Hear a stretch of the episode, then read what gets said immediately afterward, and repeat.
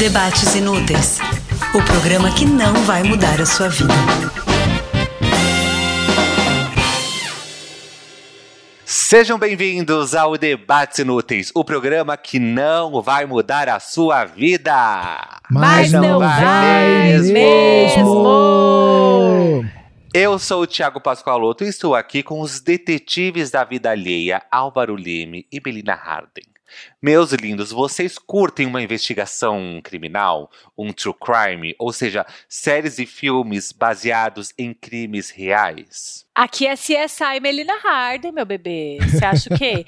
eu adoro, eu fico super curiosa, eu quero saber o que aconteceu, mas dependendo do nível da história, eu fico um pouco com medo, assim, eu fico um pouco assustada e aí eu não quero ir até o fim. Ah, eu já não sou muito fã. Eu sou mais assim, detetives do prédio azul. é mais a minha geração. Não, mas sério, eu gosto de ficção, tipo assim, CSI, Law and Order, todas as séries é, policiais ou de tribunal, eu amo. Mas é, True crime é uma coisa que eu não sou muito fã. E porque eu acho que assim, glam, às vezes corre o risco de glamorizar gente que só merecia continuar sendo esquecida, passar lá pela prisão e tudo mais.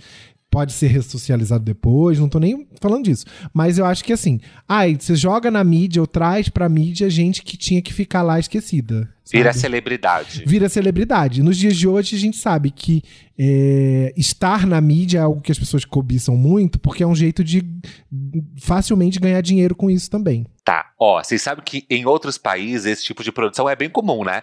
Eu lembro que eu já maratonei e adorei, é um sucesso. É The People vs O.J. Simpson. É, eu comecei a ver, mas não terminei. Que é ótimo. Termine. Eu não vi esse. O assassinato do Gianni Versace também, que é super atual. Acho que, se eu não me engano, tá na Netflix. É ótimo também. E essa eu vi. E não é maravilhoso? Esse eu não terminei. É, mas ao mesmo, mas aí entra naquela categoria que eu falei agora há pouco, assim. Eu, eu até vejo algumas coisas. Essa agora que saiu da Elise eu assisti também. É, mas em geral eu não, não me empolgo tanto para ver. Tem também a série da Selena Quintanilha, que também existiu o filme, que era protagonizado pela Jennifer Lopes lá nos anos 90, 90, que é aquela cantora mexicana bombada que foi morta pela amiga barra empresária barra fã. Uhum. Na verdade, acho que ela é tipo presidente do fã-clube dela que deu um tiro nela. Enfim, esse tipo de história é bem comum no mundo inteiro, sempre faz muito sucesso. Mas por que a gente está fazendo esse episódio? Porque este mês a Netflix estreou o documentário Elise Matsunaga Era Uma Vez Um Crime que é a primeira vez que a, assassina lá do, do então dono da Yoki se pronuncia, fala a versão dela, né? E as séries e documentários True Crime estão ganhando cada vez mais atenção nos streamers brasileiros, como em O Caso Evandro, no Globoplay, e a série Dom, do Prime Video. Eu assisti o doc da Elise recentemente e fiquei um pouco obcecado. Eu fico Você assim, viu tudo? Eu, eu, eu, vi tudo, são quatro episódios e eu me envolvo com as coisas. Eu quero saber por quê. É, mas eu escutei uma versão na época e hoje é outra versão. Então, assim, eu assisti até fazendo anotações. Eu sabia como tinha acontecido o crime, mas ver tudo na ordem cronológica e pela versão da assassina é bem mais interessante, se é que podemos dizer assim. É, Mel, você chegou a assistir? Eu assisti o primeiro episódio. Ah. É, e eu não sei por que eu faço essas coisas, eu assisto antes de dormir. Aí eu sonho, eu sempre sonho. Eu não sou fã de. Eu, eu, fico bem, que nem eu falei ali no começo, eu fico bem impressionada com as coisas. Ai, cortou pedaço de corpo, jogou. Aí já fico imaginando como que foi. Imagino ela cortando, já, na minha cabeça já vai ali longe. Uhum. Mas eu, eu vou continuar. Eu achei bom, porque você vê a pessoa. São raros os que você vê a pessoa falando. Às vezes conta a história, reproduz, né? Faz ali Sim. a ficção em cima da história real. E esse é o documentário mesmo, é ela falando. Então, é, você fica mais curioso ainda de ver. E eu acho que ela tá. Eu sinto que ela. ela se preparou bem para aquilo, né? Ela tá falando é, até onde eu vi, né? Eu só vi o primeiro episódio é, ela, ela tá equilibra, falando equilibradamente. Não sei como vai ser o, o resto. Mas eu, eu vou continuar. Álvaro assistiu? Assisti. No segundo episódio eu dei uma cochiladinha, porque ninguém é de ferro. Você também viu tudo? Vi tudo, eu vi tudo. E assim, eu fiquei apavorado com o tanto de arma que tinha naquela casa. É, com o tanto de charuto que tinha e com aquelas coisas que de caça. Eu, eu é, achei é, mas, que a energia da casa parecia ser um horror. Seguro, seguro babado aí que a gente vai se aprofundar já nesses assuntos, mas vamos recapitular. Só uma coisa que eu queria falar do primeiro episódio, é. que eu fiquei que eu achei chocante, que eu fiquei rindo. Quando a Zizi não late, ela está comendo garrafa PET. É, eu achei muito bom que eles começam a falar do, do assassinato e contar a história. E aí a imagem de fundo é a fábrica da Yoki sacando farofa. tipo, Marcos Yoki, o dono da maior. Nanana, e aí, não tipo, é Yoki, contando do assassinato e plá, sacando farofa. Yoki não era sobrenome dele. Você falou Marcos Yoki. É, é Marcos Kitano Matsunaga. Inclusive, vocês se lembram que Yoki antigamente ah, não é Marcos chamava... Yoki? Não. vocês se lembram que antigamente a Yoki chamava Kitano? Hum, Agora é que você falou, época. eu lembro. É, da sua época sim, bicha. Para não, de graça. Eu já Foi nasci mudar... na época da Yoki. Ah, te manca. Vai, fala. E aí, tem uma outra cena maravilhosa que a Elise tá lá falando, e sempre enquanto ela fala, mostra cenas do dia a dia, né? Quando ela recebe lá o indulto, que sai lá pro dia das mães, dia disso, dia daquilo. Então ela dá entrevista durante esses intervalos. E aí mostra cenas do dia a dia, ela na casa, se arrumando, fazendo. Aí tem uma cena que mostra ela picando uma cebola. eu achei Gente. que. Nossa, eu nem. Essa me passou batido. Eu achei que você ia dizer que aí mostra ela no banho. Eu falei assim, gente, por que, que tá mostrando ela no banho? Sabe a primeira coisa que eu pensei? Ela saiu com a raiz do cabelo perfeita, sem uma raizinha, assim, sem um cabelinho branco. Ela saiu com o cabelo super feito. Daí eu fiquei imaginando se lá na prisão que ela tá, tem tipo, igual no Orange is the New Black, o Deve salão ter, da Laverne né? Cox, que eu esqueci Sim. o nome da personagem. Que aí ela vai lá e faz o cabelo, porque ela saiu com o cabelo impecável. Amor, não só o cabelo. Você reparou na pele dela? A pele tava boa também. A pele belíssima, melhor do que a pele de nós três juntos. O skincare dentro de Tremembé deve ser o babado. Eu queria saber horror, o segredo gente. do skincare em Tremembé. Enfim, eu achei que ela tá. É, o cabelo, assim, impecável. Foi uma coisa que eu reparei. E a Suzane von Richthofen, que a gente já gravou um episódio sobre ela, quando ela deu entrevista também pro, pro Gugu, acho que foi uma das últimas entrevistas dela, a, o cabelo e a pele da Suzane também maravilhosos. Por isso que eu falo que essa água de Tremembé deve ter alguma coisa mágica, porque ela fica com a pele maravilhosa. Mas aí eu acho que faz parte da da impressão que, que elas querem passar também. Tipo, elas devem ser instruídas pelos advogados, porque o Marcos ficava colocando a Elise de louca, né? Você vai falar disso mais pra frente. Ele ficava falando, você tá louca, você tá louca. E ela, a imagem que, ela, que elas se apresenta ali é o da, tipo, super, eu falei, super equilibrada, super sabe o que ela tá falando, ela tem argumentos e tal. Então, meio que para é, ir contra o que, o que ele falava. No caso da Suzane, as primeiras é, entrevistas que ela dá, ela tá com aquela cara de maluca, né? A Suzane fazia a cara de menina inocente. Tem até um é. vídeo dela no Fantástico. Com um passarinho. ela tá com, peri, com é. periquito. Ela faz de menininha órfã. Ó, eu vou separar aqui algumas anotações. Tem algo que aconteceu antes do crime e tal que a gente vai desmiuçando durante o episódio. Mas assim, basicamente é o quê? Ela contratou um detetive porque estava desconfiada que o Marcos estava traindo ela. Descobriu as traições dele foi lá e falou assim: quero me divorciar porque você tá me traindo. Tinha provas lá do, do detetive. Gente rica contrata detetive, né? A gente entra no Instagram do boy mesmo pra saber se tá traindo ou não. É, eles brigaram muito nesse dia. Aí ela diz que ele deu um tapa no rosto dela. E ela mesma disse que ele nunca tinha feito isso. Então a, aqui a gente já sabe que ele não era um agressor, ele não espancava ela podia fazer tortura psicológica e tal, que já é uma coisa horrorosa e absurda, mas bater foi a primeira vez. Foi no dia do crime, foi a primeira vez que ela levou um tapa dele. Mas bater uma vez já é agressor, tá? Queria só colocar essa. Não, claro, mas eu tô falando que foi no dia do crime, porque sim. não é uma coisa assim, um histórico de, de agressão. Sim, sim. temos aí um, pode ser um histórico de tortura psicológica, mas agressão física foi a primeira vez. É, ele desceu para pegar uma pizza. Eles brigaram, brigaram, brigaram, pediram uma pizza. Ele desceu para pegar uma pizza.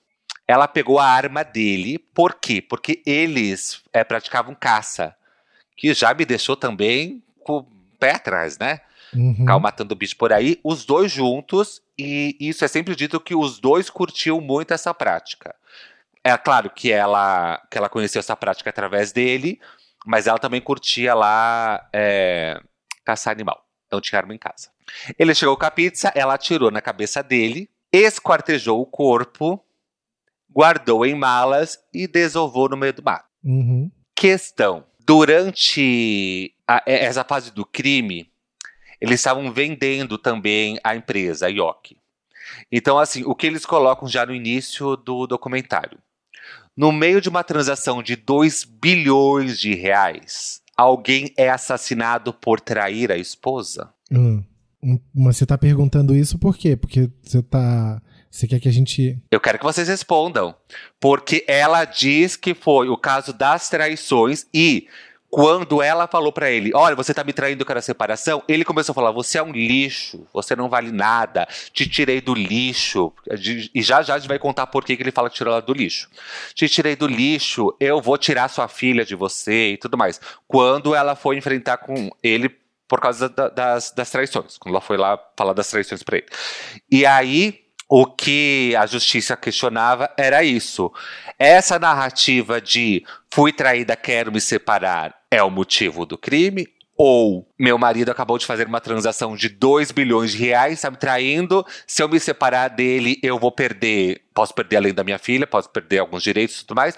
Mas ela estava pensando mais no dinheiro. Eu acho que não tem dinheiro. Não entendo qual é essa conexão entre a venda Como não do tem negócio dinheiro? Mas ele não tinha assinado ainda, tem isso, né? Mas, gente, porque, assim, se vai ter dinheiro, matar não tem o menor sentido, porque é melhor ela esperar ele receber o dinheiro e se separar e receber uma parte da, desse dinheiro.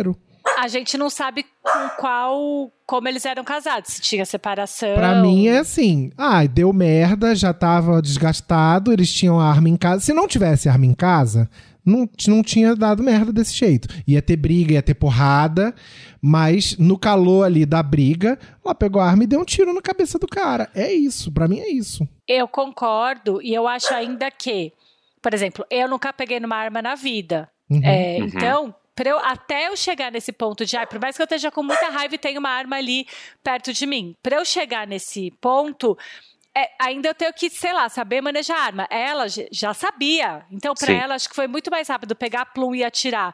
Você ser tomada por essa raiva, sabe? Porque ela já sabia mexer numa arma, Sim. né? E a gente, no, na raiva, ainda pegar e dar um tiro no próprio pé sem querer, né? Porque não sabe pegar. com, com, certeza, no um teto. pamonha não sabe pegar na... na... ela conseguiu dar o tiro. O que eu fico me perguntando é: ah. deu tempo de comer a pizza? Eu sempre fico. eu também pensei isso, amigo. Tipo assim, ele desceu e pegou a pizza. Será que ele chegou, aí ele comeu a pizza, ou já chegou, ela já matou e depois ela comeu a pizza? E eu pensei numa coisa mais, que eu não sei se fala isso mais pra frente na, na série. Mas eu fiquei pensando, a filha estava onde? Dormindo? Porque era um bebê, né? Mas um bebê, ela devia ter um ano e pouco, que já já meio que tem consciência do que tá acontecendo, pelo que eu vi do tamanho da menina. É, e a babá Ou... tinha ido embora, porque eu, eu lembro que mostra. A babá tinha, tinha ido embora, ela tinha dispensado a babá. Ah, tá. Porque tem um tiro. Será que essa criança não acorda? Será que essa criança estava olhando aquilo tudo? Tá, ó, tô fazendo advogado do diabo aqui, tá? Pra gente poder debater, porque senão não tem debate. É... Mas aí, Ok, entendi todos os argumentos, pegou a arma, já sei atirar, na loucura, ameaçou tirar minha filha, nananã, não me importo com os dois bilhões, mas eu me importo sim com, com, com, com o terror psicológico que está fazendo comigo. Mas aí, uma pessoa vai matar, vai dar o tiro, e aí vai picar, fatiar a pessoa em vários pedaços, colocar numa mala e desovar no mato. Olha, o que eu achei curioso foi que ela leva ele para um outro cômodo, inclusive na hora que aparece ela fazendo a reconstituição e carregando aquele boneco, eu achei a cena mais horrorosa da série, porque na hora que você vê aquele boneco sendo arrastado, parece muito como uma pessoa. E ela leva ele para um quarto, deixa várias horas. A, a acusação, do, do o, o, os advogados de acusação disseram que ela fez isso para o sangue coagular para ela poder é, esquartejar sem fazer muita sujeira. Se isso for verdade, é muito sangue frio. Requintes de crueldade, né? É. Como eles estavam tentando alegar na, na justiça lá para incriminar ela com, com mais anos aí de, de, de Mas é que meio assim, ela além de tudo ia ter que se. Se ela não fizesse isso, como que ela ia se livrar do corpo? Não tinha outro jeito. Eu não tenho. É lado nenhum, e eu fico só pensando, é, por exemplo, como mulher, estando no lugar dela, eu já, quando uma pessoa te coloca numa situação onde ela quase faz você acreditar que você tá louca, e eu já, já tive um pouco nessa situação, é muito. dá, dá muita raiva. É, é, uma, é, é uma coisa incontrolável. Então eu posso, realmente, se é isso que ela tá contando, eu posso imaginar a raiva e o descontrole que ela sentiu. Aí que vem essas outras partes, né? Do sangue frio. É, então tá, eu, a arma já tá ali, eu vou atirar na cabeça dele, mas aí o que, que eu vou fazer? Sei lá. É, é, eu acho que uma pessoa naturalmente ia ficar desesperada, sei lá, ligar para alguém, sei lá, ligar para alguma amiga, amiga, eu tenho um corpo aqui, você me ajuda a esconder me ajudar, o corpo. sabe? É, e eu acho que aí de novo falando da, do hábito, da naturalidade que ela tinha em lidar com isso sendo enfermeira, talvez para ela tenha sido mais fácil. Eu não sei, eu tô acreditando em tudo que me dizem ali no, no, é porque no negócio, eu, uma outra coisa também que eu fiquei pensando muito é a raiva que ela tava sentindo dele para além de dar o tiro ter picado. Porque o que me incomoda muito, eu tô disposto a entender ela. Porém, as informações, o que ela conta da vida com ele, eu queria, eu queria mais elementos. Eu, ou ela tá escondendo Sim. algumas coisas. Porque tem, tem, duas, tem duas opções. Do jeito que ela fala com ele, ela fala assim: ah, ele me bateu aquela noite. Mas foi a primeira vez que ele me levantou a mão. O que, que eu entendo disso? Será que foi a primeira vez que ele bateu nela? Ou ele já era uma pessoa que batia nela? Por que, que eu falo isso? Porque, pela justiça, se ela falasse assim, não, ele, ele me agredia constantemente. Uhum. O que, uhum. que a justiça entende?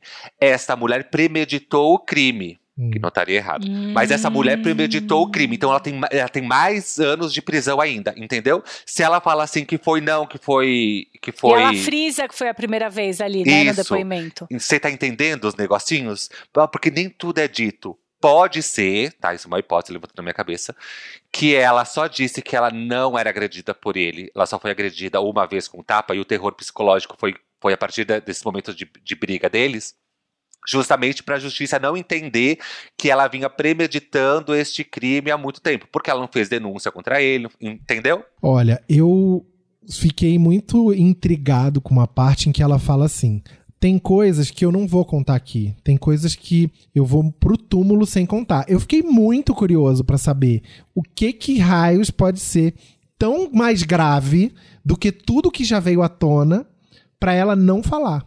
Eu esperava ela contando mais podres dele. Mas depois dessa informação que eu te passei, eu entendi, talvez porque não tenha passado tanto, tanto podre dele. Entendeu? Não que ele seja santo nem nada, mas assim, eu esperava escutar coisas mais pesadas. Mas eu entendi que ela, ela, ela, ela é, deixar muito explícito toda a podridão que ela viveu com ele poderia afetar o julgamento não só na justiça, né, como como e, enfim. E eu acho que esse documentário ela aceitou fazer e tal, que é meio que para se, pra se defender, para se redimir. Então, ela acusar demais ele não coloca ela num lugar. Mas era por causa é... da filha, né? Que ela fez. É, é ela, ela começa o documentário falando que ela quer fazer esse documentário para um dia, se um dia a filha dela quiser saber a versão dela, a filha dela poder assistir e saber. Porém, ela acaba concluindo que falando que tem coisas que ela só vai contar se a filha dela pedir, ela não vai falar nunca para ninguém. Enfim, ela não conclui muita coisa também, né? Qual Vamos a idade bem... da filha? Eu não sei a idade, mas é dito no documentário que hoje em dia ela ainda é criança. É, se na época do crime ela tinha, sei lá, ela era um bebê de colo, ela deve ter nove anos por aí. É, pensei entre nove e dez. É. Outra coisa que me choca também, o fato de picar. A, a, pode ser escroto isso que eu vou falar, tipo, matar não me surpreende, porque eu já tive vontade de matar tanto homem na minha vida que não me surpreende. Agora, picar, eu não me imagino como eu vou cortar um dedo, gente. Eu mal consigo, entendeu? Só que aí você vai entender a vida da pessoa. Ó, ela era formada em direito, mas antes tinha feito enfermagem.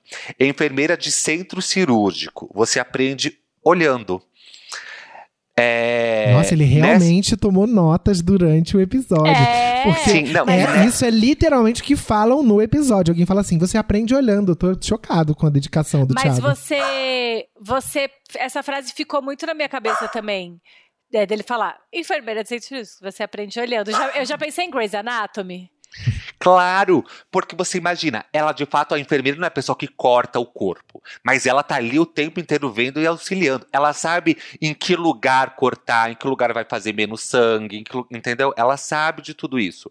Aí quando a polícia tá investigando o sumiço desse homem, acha um corpo todo fatiado dentro no mato e vão investigar quem pode ter cometido esse crime, e outra coisa também que eu acho muito estranho, ela começa a conversar com a família. É, é, é, os investigadores disseram que, que ela queria passar impune pelo crime e ainda continuar no seio ali da família, entendeu? Então essa coisa de picar, de querer continuar dentro da família, isso vai dando uma estranheza. Eu, é um sangue dar... frio, né, que a pessoa é. tem. É, de você não só você sabe o que você fez, como você ainda sustenta uma narrativa e você tem, você se coloca no, ai meu Deus, estou muito preocupada você tem que tem que ter uma capacidade de convencer os outros de que você tá sentindo algo que você não tá sentindo é, acima da média, gente. Por isso que no documentário, a única parte que ela não aceita falar ou dar detalhes é a parte de ter picado ele e, e levado embora. Você que assistiu o documentário inteiro, né, Álvaro? Ela não fala sobre essa parte. E a parte que todo mundo quer mais saber, né? Mas, Exatamente. gente, pra, o, que, o que, que ela poderia contar? Ai, primeiro eu cortei a cabeça. É. Porque tá aí, sabe onde eu não defendo, porque tem essa coisa, né? Ah, Rihanna, Ron Pompom, não sei o que, blá, blá blá, a gente brinca com isso. Mas assim, eu entendo todos os argumentos, do, a loucura que ela foi levada por ele a cometer esse tipo de coisa, não sei o que, ameaçando tirar a filha, bateu na minha cara, blá, blá, eu entendo tudo isso. E aí, quando vai pro tiro, eu entendo a defesa da pessoa, mas quando entra em picar uma pessoa, colocar em malas, jogar fora. Aí entra num tipo de coisa onde eu não consigo mais acessar, entendeu? É um tipo de sentimento de coisas que eu não consigo mensurar. Minha mente não consegue processar o, que seria fatiar um outro ser humano. Eu concordo. É, quando ela fala, de novo, do negócio dele colocar ela maluca e tal, e na hora que ela fala, do detetive, que ela coloca o detetive, descobre o que realmente ele estava traindo ela, e ela, fa ela faz um olhar e ela começa a chorar na hora que ela fala. Aquele sentimento é um sentimento de raiva e de alívio, porque eu percebi que eu não estava louca. E quando ela fala desse jeito, eu, eu enxergo aquilo muito de verdade. Então, acho que é isso. Esse, o sentimento realmente é real. Agora, eu também entendo. Pá, você tá lá, ai meu Deus, sai daqui. Ah! Raiva, no, no fervor do negócio. Aí você pensa, o que, que eu vou fazer com isso aqui? Aí depois, eu não sei se é spoiler, você vai falar disso já. Eu vou mandar um e-mail, né? Ainda. Ela manda um e-mail. Falando eu que, acho que deve eu ser, sumi, é, é. que eu sou morto. Isso aí já, já vai indo para um lugar realmente de. Ou ela assistiu muito CSI e, e Grey's Anatomy, e, sabe? Eu acho que parte de algum de um lugar de muito desespero ela chegar na conclusão de que ela tem que picotar o cara, cara. Porque é, eu acho que pera, é meio eu que assim, o que que eu vou fazer? E agora? Tipo, acho eu que acho qualquer que um de nós de desespero... pensaria assim: vou ligar pra polícia, vou fazer, vou resolver. Porque alguém vai entender que foi uma briga e que no calor dos acontecimentos aconteceu isso. É que o lugar de desespero está o pegar e atirar nessa pessoa que tá me fazendo mal. Na hora da raiva, da loucura, não sei o quê, e quer acabar com isso, não vai tirar minha filha de mim, blá blá blá, e, e dar um tiro. Para mim, isso é na hora do desespero. A parte de picar, para mim, já não é mais a hora do desespero. Pra Aí mim eu, é totalmente desespero, Thiago. Ela, você olha e tem uma pessoa morta que você acabou de matar. Não tem como a pessoa não ficar desesperada, exceto se for psicopata. E tem uma outra coisa que a gente não está colocando em questão aqui, que é, ele não diz, que depois vai aprofundar nisso, ele não diz que tirou ela do lixo. Ela está lidando com uma família muito rica. Se essa família, essa família pode fazer o que quiser dela, tipo, exatamente. Porque a família é, é muito rica. Então assim, imagina Sim. ela pensando, eu vou, eles vão descobrir que eu matei o, o, o filho deles. E o que, que eles vão fazer comigo, sabe? Deixar ela é, é, sem dinheiro, apodrecendo, é, é, o lado, ela é o lado mais fraco, por mais que ela tenha Com certeza. Um e agora a gente entra, que bom Também que você levantou isso, isso né? porque a gente entra no plot twist durante o julgamento, que até hum. então a esposa suspeita de ter matado, matado, esquartejado, sumido o corpo do marido. Plot twist, o que que usam de uma forma super machista, não só é, a, a justiça, como a própria imprensa. Porque durante o julgamento eles descobriram que ela era garota de programa hum, e o próprio Marcos conheceu ela assim. Aí a imprensa já fez a festa. Entendeu? Tentaram usar isso contra ela. Porque assim. E outra, não foi uma coisa que, uma, ai, coitado, do marido foi enganado. Não. Ele se conhece, ele conheceu ela porque ele marcou um programa junto com ela. Ela era de uma cidade chamada Chopinzinho, interior do Paraná vizinha da minha cidade onde eu morava. Mentira! Super vizinha. E minha madrinha era de Chopinzinho, eu visitei muito Chopinzinho a minha vida inteira, conheço toda a cidade. E eu conheço muitas pessoas. Então, as pessoas de Chopinzinho são entrevistadas, e é um jeito engraçado, né? Tô vendo uma série sobre assassinato, sobre esquartejamento. Só que tinha um afeto muito grande ver o relato das pessoas, a avó dela e tudo mais. É um jeito muito simples, interiorano, assim, sabe? De, de falar que, enfim, que é onde eu passei a minha vida inteira. E aí eles usam o fato dela ter sido prostituta contra ela. Mas aí a gente pode, não pode esquecer aqui que ele conheceu ela fazendo o programa. Os dois juntos decidiram, vamos formar uma família. Por quê? Você é muito rico, muito poderoso, a sua família não pode saber que você saiu garota de programa, blá blá blá. Assim como eu faço isso para poder me sustentar, para poder pagar minha faculdade, para poder pipipi popopó, também ia, ia, ia adorar sair dessa vida. Mas olha aqui, é, tem que. Ah. Eu vou ter que defender a imprensa nesse caso. Porque, assim. É, claro, existem abordagens e abordagens. Mas pelo que você está me falando, você acha que a imprensa tinha que fazer o quê? Ignorar que ela foi garota de programa? Isso é uma parte da história dela. Não dá para O papel da imprensa é noticiar, não é favorecer um lado ou outro da narrativa. Sim, Concordo com você. Aí, durante o documentário, eles mostram imagens do Datena, do Luiz Bate, do, do Geraldo Luiz, que falavam sobre o caso desses programas policiais, e a forma que eles se referem a ela a partir do momento que descobrem que ela era garota de programa, a forma que se. Res, que tem, Mas tem não um só, também fazem Tem um apresentador coisa, lá que chama essa vagabunda. Também falam a mesma coisa, não, não de vagabunda. E ela também, não tinha sido nem julgada também ainda. falam isso dele, quando descobrem que ele ficava. que ele era cliente de site de garota de programa e que ele deixava vários comentários e notícias, a própria repórter que dá entrevista no documentário, ela fala assim: Eu nunca tinha visto um caso em que a vítima, homem, é... Não tô defendendo os homens, tá? Tô contando o que a menina fala no documentário. Em que a vítima, homem, era colocada num lugar de, de devasso, sabe? De. É... que ela tinha visto fazerem isso com mulheres e não com homens. Então, assim, nesse caso, tudo bem, nenhuma. Nada justifica que um apresentador chame uma mulher de vagabunda é... no ar e tudo mais. Mas eu acho que a imprensa foi sensacionalista em, do... no... em todos os casos. E falando da imprensa correta, não sensacionalista, não tem como você ignorar é, todos os dados que surgem sobre um caso de tanto alcance. Tudo que surgia e que era informação confirmada, as pessoas iam noticiar. E vai sempre ser assim. Tudo bem, eu concordo que não dá para deixar de falar, mas quando o negócio vira em, em, volta disso, porque aí o resto das pessoas, que nem apresentador, não sei o quê, começa a pegar aquilo e, e é, falar daquilo a exaustão, como se aquilo fosse a parte mais importante da história, sendo que não é. Igual Sim. no caso da. No Praia dos Ossos, que é o podcast sobre a história da Angela Diniz.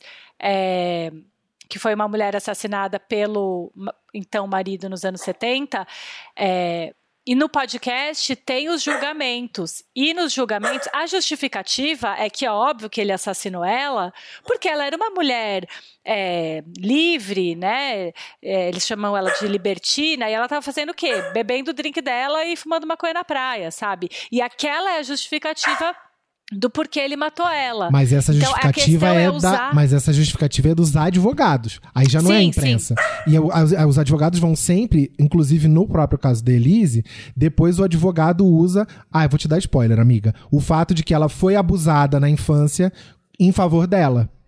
Pro, pro, pro, tribunal. Então, os advogados vão sempre tentar reverter a opinião pública e vão usar a imprensa como marionete para isso. Eu concordo. É que o fato de você ter é, falando da, da, do contexto da situação. É, e no caso da, da Ângela, tô falando lá atrás, dos anos 70, que já era também outra, outro cenário. A, todo, todo, tu, todo mundo ali, todos os advogados eram homens. Uhum. É, julgando uma mulher que já está morta e foi assassinada e usando isso é como. Eu tô comparando só, assim. É, é um babado, né, gente? No Não, e para a opinião pública, nessa sociedade machista que a gente vive, muda muito o contexto de uma esposa sofrendo terror psicológico matou ou picou o marido. Para uma ex-garota de programa matou o cara com quem ela era casada e não, Entendeu? Exatamente. O contexto. Aqui a gente não tá mais falando de, de, de imprensa, não. Sim, mas, mas a gente tá falando não, de opinião é... pública. O, o, como essa informação apareceu me, durante o julgamento, entendeu? Não, que não era uma informação que todo mundo tinha antes. Então, uhum. assim, durante o julgamento, que tava, tudo, tava todo mundo focando no crime, se matou porque matou, o que o cara fez também para levar a mulher a fazer isso, eles jogaram essa informação porque daí foi meio cortina de fumaça, entendeu? É, eu só quero deixar claro que, assim, eu não tô defendendo que se faça assassinato de reputação de quem quer que seja. O que eu tô querendo dizer é que é, sempre que tem um julgamento de muita notoriedade, o que entra em cena não é só o que aconteceu de fato. Tipo, pessoa A matou pessoa B. Sim, sim. A, a, a, tanto os advogados, quanto a polícia, quanto a imprensa vão escarafunchar tudo da vida daquela pessoa. Uhum. Então, absolutamente tudo que aconteceu previamente na vida daquela pessoa ganha uma lente de aumento gigantesca. Então, assim, ai, olha, ela. É, matava bicho, ela era caçadora. É, essa informação que poderia ser irrelevante em outro contexto, aqui ganha uma importância é muito maior. É super importante. Exato. Assim eu... como ela ter sido enfermeira de centro cirúrgico é. também é fundamental para descobrir. E, e, a gente assistindo o documentário fica falando assim: meu Deus, que gente horrorosa que caçava bicho. Eles, fotos deles como bicho uhum. morto. E me dá nojo disso. A cena que mostra que elas, eles gravando uma cobra que eles tinham e ela botando um ratinho pro, pra cobra comer, sabe? Eu não, tipo, é horrível aquilo. É, na natureza acontece? Acontece, mas sei lá, você. É, isso cria na, na, gente uma imagem da pessoa.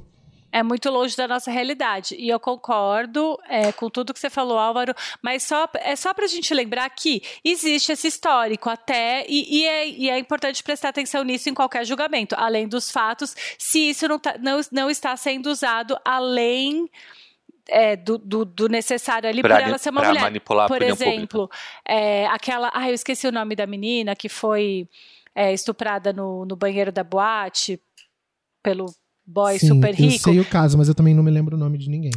É, e tem a, é, o depoimento dela e claramente o delegado lá, a pessoa. Lá em Santa Catarina, tá, assim, acuando a menina, fazendo, é, fazendo né? slut shaming péssimo nela. Enfim, existe esse histórico, não é, não é questão aqui, só pra gente ter, ter isso na cabeça também. Inclusive, esse caso em Florianópolis é um ótimo tema. Se um dia a gente quiser se aprofundar em algo mais sério, pra gente falar, porque esse caso precisa ser muito é, falado, ainda repercutido, porque a, porque a justiça deu uma bela de uma abafada, né? Porque o quê? Porque é um cara riquíssimo, milionário. Exatamente. Então eles abafam sempre, o caso. É, o dinheiro sempre ganha. Depois de explodir esse bafafá, que ela era garota de programa, ele conheceu ela fazendo um programa. O que a família dele fez? Exigiu o DNA da criança. Que comprovou que era filha do Marco, sim, e o juiz optou por deixar a guarda com os avós paternos. O que acontece? Ela nunca mais viu a criança eu, eu fico pensando que, que vácuo que deve ter na vida dessa menina, né? Porque assim, tava, morreu o pai, a mãe tá presa, ela não deve nem ter lembrança nenhuma da mãe. É, e, e, não pode nem fazer visita, não teve nem visita assim supervisionada, nada, né? Ela nunca é, mais viu a filha. É isso que eu queria saber. Ela foi presa, a partir do momento que ela está sendo julgada, a filha já não está mais com ela, está sobre a tutela dos avós, e ela nunca mais viu a filha. Até esse momento que ela sai para falar sobre isso, que não sei se ela vê ou não, ela nunca mais viu a filha. Não hum. viu mais, e o que eu li foi que a criança sabe da existência da mãe e sabe da existência do crime. Uhum. Como, em que contexto, os detalhes, obviamente que não deve saber, mas sabe da existência. Por quê? Porque hoje em dia, com internet, com celular, se ela já tem 10 anos de idade, enfim, essa informação pode chegar até ela. Então, eu imagino que a família optou por contar pelo menos o básico para a criança. Eu, se é fosse, difícil de lidar é. com isso. se fosse responsável por essa criança, eu daria um jeito de mudar o sobrenome dela. Porque não vai existir nenhum lugar onde ela vá estudar que assim, aí tem lá o nome, Fulana Matsunaga. Nossa. Qualquer criança que eu vi que googlar vai saber, vai chegar, ah, sabe, sua mãe fez picadinho do seu pai. É, tem, Talvez. Tinha que ser algo, assim, é, que permitisse a menina ter uma vida livre disso, dentro do possível. Eu acho que eles até já, já devem ter pensado nisso, né? Mas aí eu fico pensando também que, que maluquice que deve ser isso. Tipo, tem, sua filha tem um ano e pouco, e aí acontece toda essa maluquice. Você comete esse crime e você nunca mais vê, sei lá, não sei se ela tem acesso à foto. Gente, é a história da novela A Favorita. Não, eu, eu, eu achei meio Junior Osborne, sabe? Da, do Handmaid's Tale.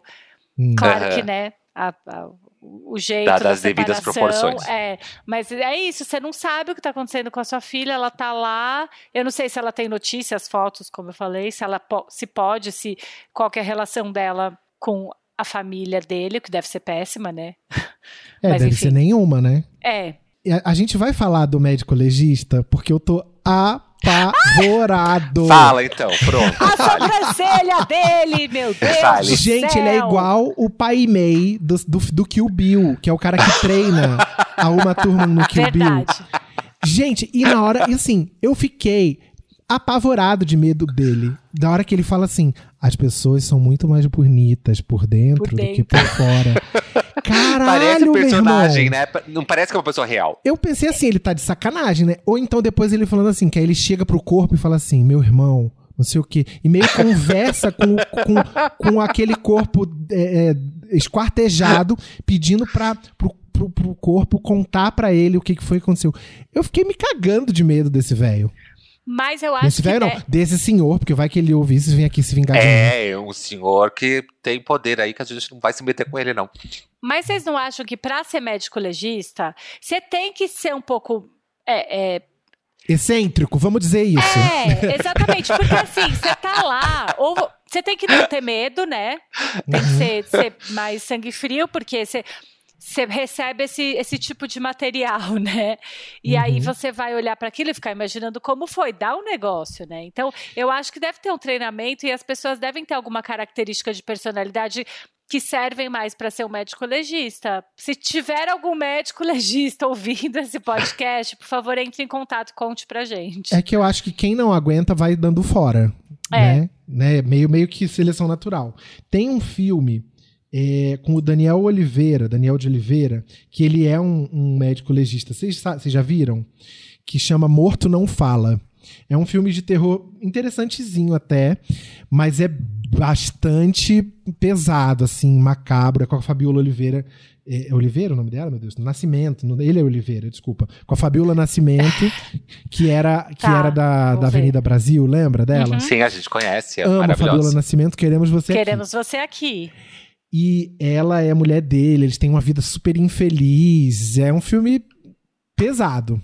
Mas eu fiquei imaginando o Daniel de Oliveira fazendo o papel desse legista do, da, da Elise num, num documentário spin-off sobre esse médico legista, porque ele vai ser o ícone pop desse documentário.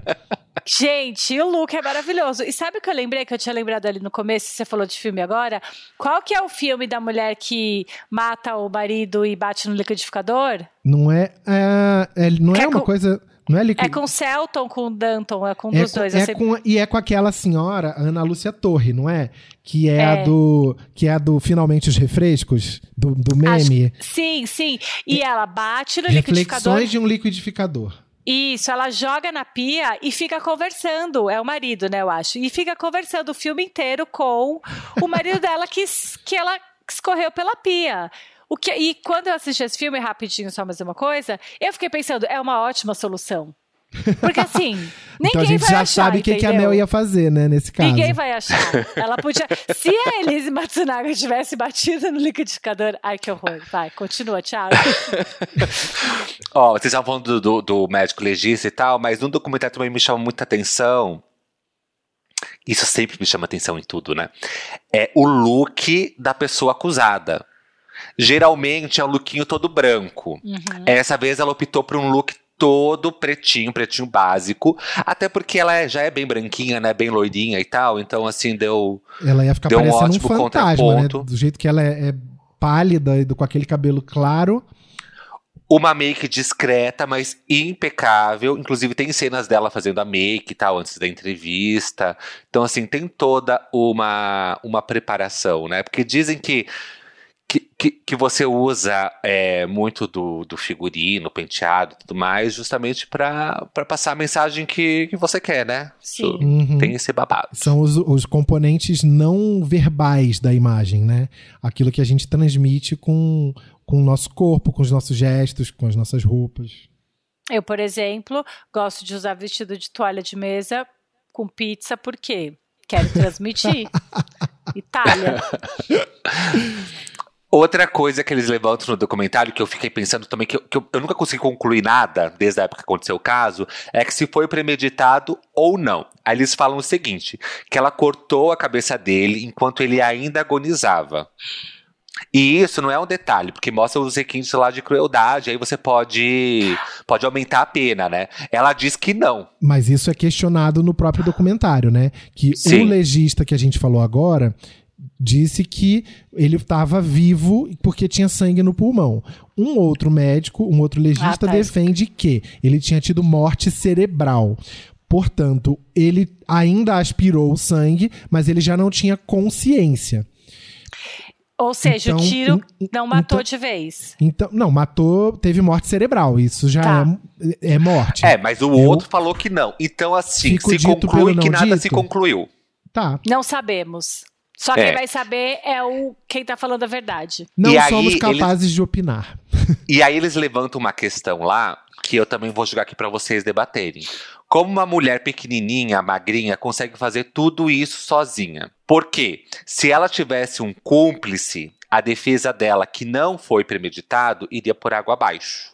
Eles alegam isso, hum. que ela pode ter tido um cúmplice, mas ela fala que não, justamente para não ter sido nada premeditado, vamos dizer assim. Eu acho que ela pode ter feito sozinha. Quanto a gente tem essa informação da quantidade de horas que demorou para eles subirem com a pizza e ela descer com as malas? Muitas horas, foi tipo. Muitas, muitas. Ela, ela foi picotar o corpo, picotar é horrível, né? Ela foi esquartejar. O, não tem jeito de falar isso que não seja horrível. Ela foi pra fase final é, horas depois, foi na então, madrugada. Então, aí, é, acho que ela pode ter feito sozinha mesmo, e cortando de pouquinho em pouquinho. e sei lá, né? É, tu, tudo esbarra numa coisa do esquartejar, né? o tiro não impressiona a gente, é, é, é, nada impressiona a gente. O, o, o negócio do tudo esbarra no, no lance de ter esquartejado. E ela fala uma frase que eu marquei aqui, que me marcou também. Existem segredos que a gente leva pro túmulo.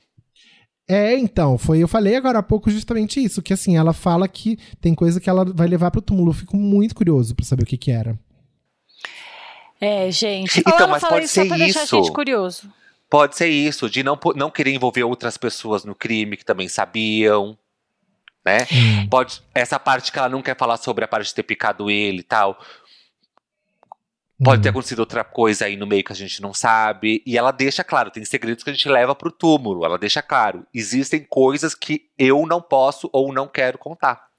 Agora, uma coisa que eu achei, quando no começo, no né, eu tô falando que eu já assisti o primeiro episódio, mas sei da história. quando no começo do no primeiro episódio eles contam como o crime foi desvendado. Realmente, se você olhar para os fatos, é, você não precisa ser um gênio para falar, ah, tá bom, ela tem uma, ela tá acostumada a lidar com arma.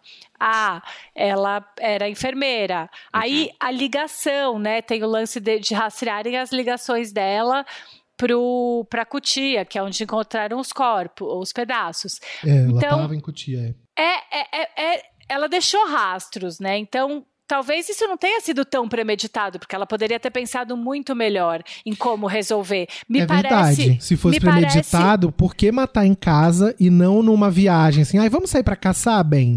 É, Exatamente. acho que ela fala isso, né? Ela fala isso, né? Ou, ou alguém comentou no trash, não sei. Tipo, ele saiu muito para caçar e tal. Ela deixa Mas muito sai pra rastro. caçar, dá um tiro, fala que foi sem querer, que a arma disparou, qualquer coisa assim, né? Eu uhum. acho que ela pensou na maneira que fosse mais. É, sei lá. E eu acho que. Eu não sei porque eu não caço, e eu não sei se a gente tem essa informação. Mas eu acho que quando a pessoa caça, depois que você mata, se você vai comer aquele bicho, por exemplo, a, o próximo passo é você separar as partes dele. No Eu documentário ela... fala que você fala. que depois que você mata, você já, já dá uma limpada no bicho num lugar lá do mato mesmo. Então assim, vísceras, órgãos que não vão ser eh, consumidos, já joga por lá, já ficam por lá. Então realmente parece que é um que, que foi raiva. O que, que eu posso fazer? Como eu sei fazer? Meio que foi uma lógica da cabeça dela. E eu não, eu não sei se eu acredito que foi premeditado, porque realmente tem muito rastro, sabe? Se, se fosse premeditado. Sim. A única coisa que eu fico encafifada é com o lance do e-mail mesmo, dela ter mandado o e-mail no nome dele. E também nem ter pensado que iam rastrear o IP, sabe? tipo, é muito. Né? Mas é, é aquilo, é, a gente sabe que rastreariam o IP, ela talvez não tivesse esse conhecimento. Assim como a questão da câmera do elevador. Porque, tipo, é. É, olha, a gente Óbvio. viu aqui na câmera que subiram várias pessoas. A última vez que esse cara apareceu foi aqui nesse elevador, subindo. Não tem ele descendo. E aí? É. Exatamente. Podia ter é, descido outra... pela escada? Podia. Outra coisa que chama bastante atenção também. Eles moravam na cobertura, não ia ter como. É porque. Moravam na cobertura. Hum. É porque, assim, é, ela coloca o detetive para descobrir as traições dele. Tem a prova que ele realmente está traindo. Só que ela descobre que ele está traindo ela com uma outra garota de programa. Então a história estava se repetindo. Porque quando ele conheceu ela, ele também era casado. E ele deixou lá a esposa dele pra ah. casar com ela. Com ela para viver com ela.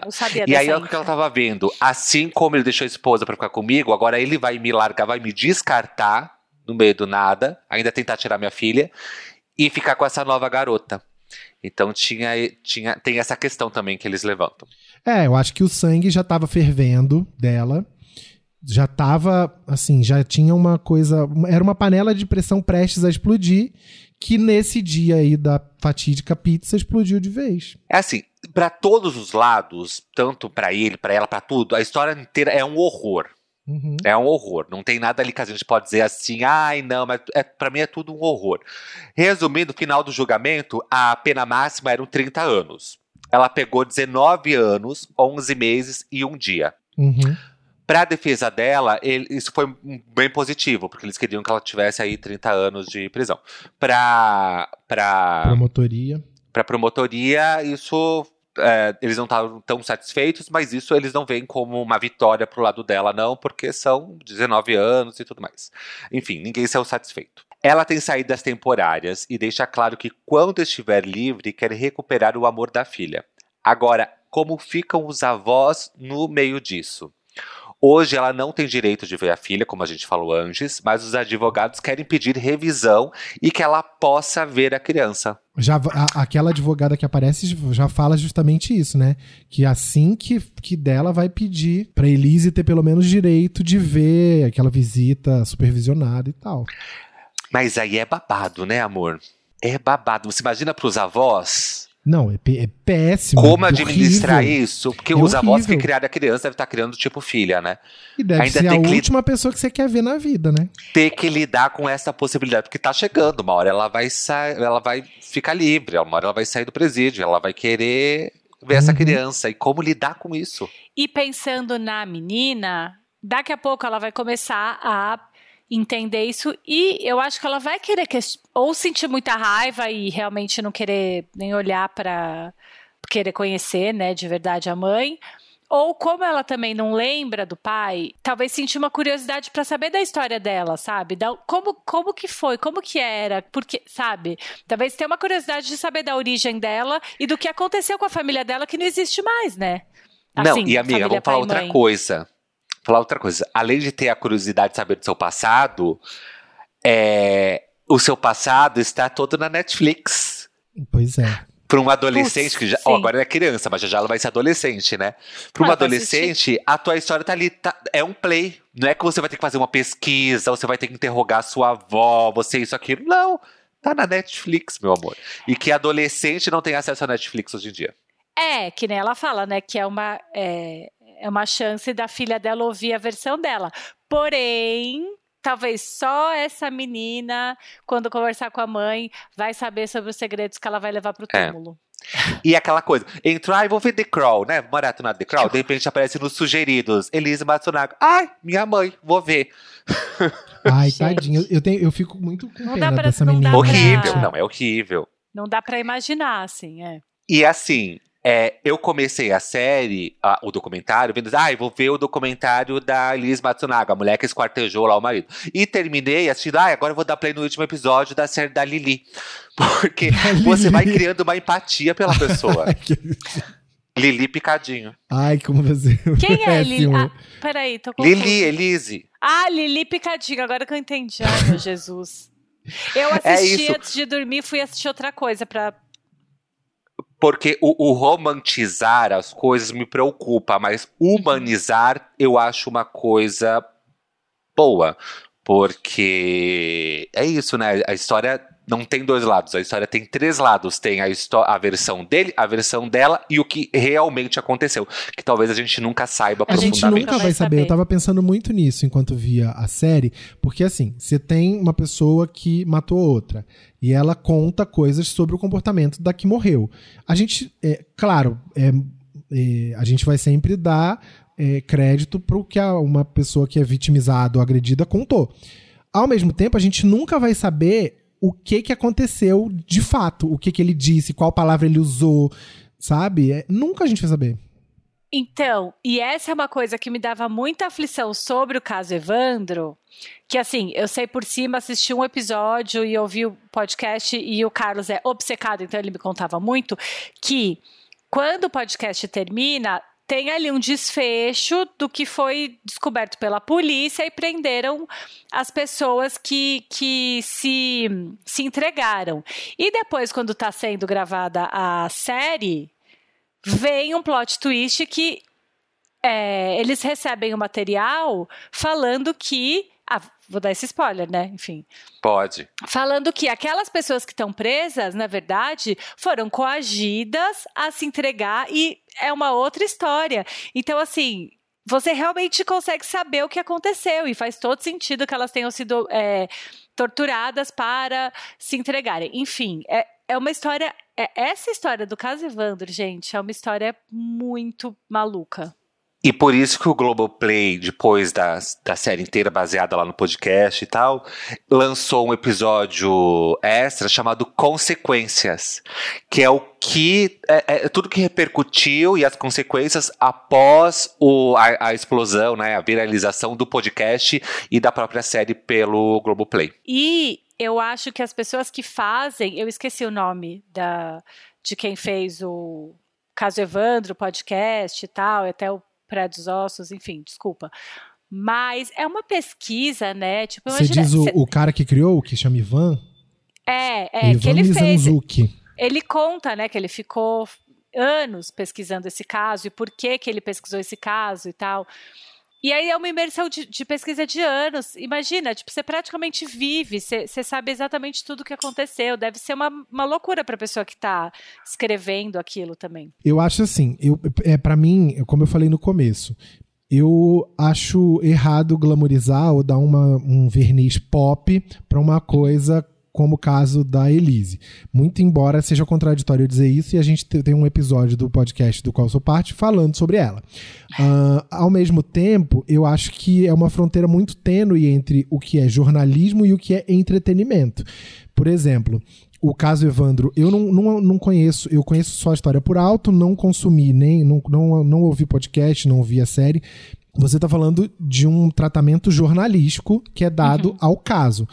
É, não ter, pelo, eu nunca ouvi é, alguém falar, ah, a pessoa tal que é acusada de matar foi é, alguém pediu uma selfie com ela. Aí é diferente. Agora, assim, do jeito que, que o Brasil tá, se vai, não vai demorar um dia a gente ver alguém tirando selfie com a Elise. Tipo Amor, assim, já tem, já tem com a Su. Com a Suzane, com a Suzane. Né? Pois é. Tipo, Pessoa como alguém pode ser fã da Suzane Richthofen, gente? Como? É igual Ou os discípulos Bruno. do Charles Manson lá, que ficam mandando é bizarro, carta é pra é bizarro. prisão. Então, é, é, para mim é uma coisa que é, é muito controversa. É, e assim, ah, por que, que eu assisti o da, do Gianni Versace lá que você falou? É, esse é, é, porque é um caso que por si só ficou encerrado no passado. E porque mostra a bundinha do ator, que é uma delícia. e, e bons porque... looks, bons looks. E por que que o caso lá da Praia dos Ossos é importante contar? Porque foi muita injustiça o que fizeram com a vítima, com a Ângela, né? Acho que é, é uma coisa para se analisar caso a caso. Em, em suma, é isso que eu tô querendo dizer. Sim, com certeza. É isso, meus amores. É, discutimos hoje. Olha, lembrando que aqui a gente não tá para fazer julgamento disso, daquilo, do certo ou do errado.